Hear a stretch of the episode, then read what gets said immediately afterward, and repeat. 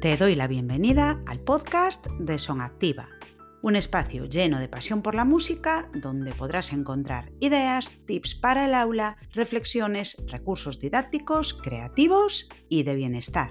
Acomódate que empezamos. Hola, muy buenas, ¿qué tal todo? En el episodio de la semana pasada te comenté que iba a traer un episodio esta semana con algunas claves para fomentar la cohesión grupal. Ya sea porque estás comenzando el curso o porque tienes que comenzar con un grupo nuevo en cualquier momento del año, hoy te traigo algunos consejos para poder fomentar esa cohesión de grupo tan necesaria para que las cosas empiecen con buen pie y vayan rodadas. Vamos a por ello. Primera clave, comunicación abierta y efectiva fomenta un ambiente de comodidad, seguridad y confianza para el grupo. Es muy importante que las personas sientan que están en un lugar seguro. Ya he hablado en otras ocasiones sobre la burbuja de confianza y si no me has escuchado hablar de esto, pues voy a dejarte un enlace por aquí abajo para que sepas de lo que hablo. Pues eso, es importante que las personas se sientan cómodas, seguras y en confianza, sientan que están en un espacio en el que la comunicación pasa a ser un pilar fundamental. Da pie a momentos donde cada persona pueda expresarse de manera abierta y asertiva y se tengan en cuenta las opiniones y pareceres de todo el grupo. Para ello es importante establecer pautas y estrategias que puedan ayudar y facilitar estos procesos de manera eficiente y saludable. Segunda clave, establece puntos de partida en común, puntos de encuentro. Es importante que definas bien tus objetivos, pero sobre todo que observes cuáles son los puntos e intereses comunes del grupo para tomarlo como punto de partida. Esta es una manera fantástica de que todas las personas caminen juntas hacia un propósito común, fortaleciendo de este modo esa deseada cohesión. Y sí, para ello es fundamental establecer conexiones con cada persona e ir sabiendo cuáles son aquellas cositas que interesan más a unas y a otras. Tercera clave, colaboración en la toma de decisiones. Y esto sí tiene que ver también con el punto 1, en el que te hablé de la comunicación. Porque, a ver, la comunicación es esencial y sobre todo cuando el grupo se está conociendo, estás comenzando a proponer dinámicas, la cosa empieza a rodar, una buena comunicación lo es todo. Es esencial que involucres al grupo en la toma de decisiones relacionadas con la selección de los temas a tratar, repertorio, tipo de actividades y demás. Y siempre hemos de tener en cuenta edades y momentos de desarrollo. Adaptándonos a todo esto, lograremos que las personas se sientan parte y tomen sentido de pertenencia y responsabilidad para con el resto del grupo. Y no solamente responsabilidad con relación a las personas, sino también con relación a los materiales, el espacio, cuidado del hábitat y demás. Número 4. Propon actividades que fomenten las dinámicas grupales de cooperación y de equipo.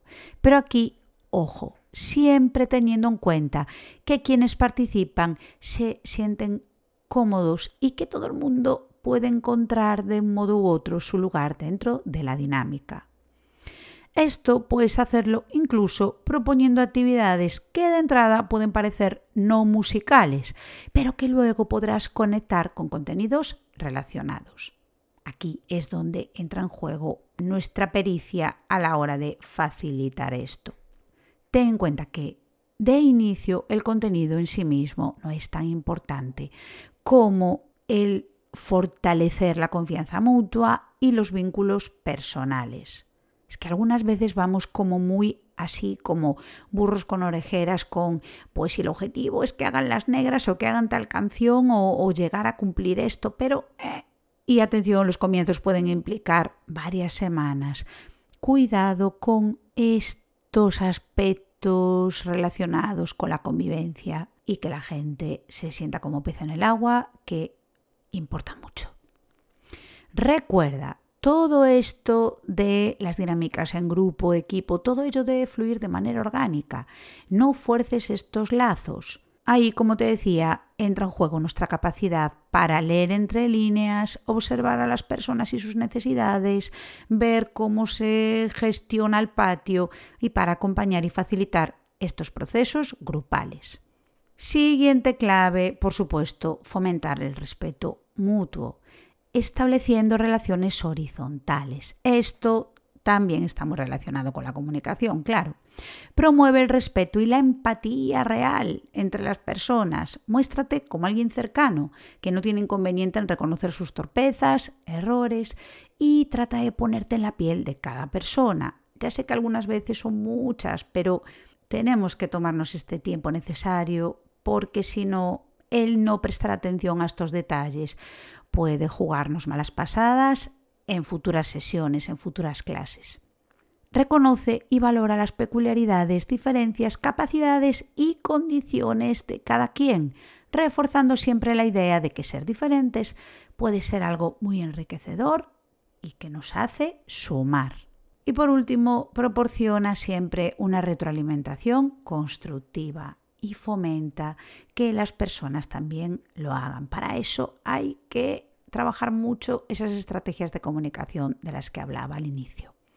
Como te comentaba, muéstrate como alguien cercano, que reconoce sus imperfecciones, errores y fallos. Traslada la importancia de aceptar en nosotras mismas aquellas cosas en las que tal vez necesitamos mejorar para poder cambiarlas o buscar formas de hacerlas de manera distinta sin que ello suponga un drama la retroalimentación es muy importante, tanto con relación a lo que hacemos correctamente en cada caso, como en relación a aquellas cosas en las que necesitamos mejorar.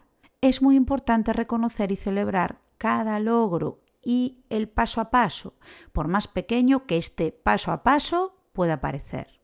Recuerda, no hay pasos pequeños. Fomenta la idea de que lo importante no es llegar rápido, sino llegar para quedarnos y ese quedarnos ha de ser gustoso y reconfortante, aunque el camino esté lleno de dificultades que necesitamos poder superar.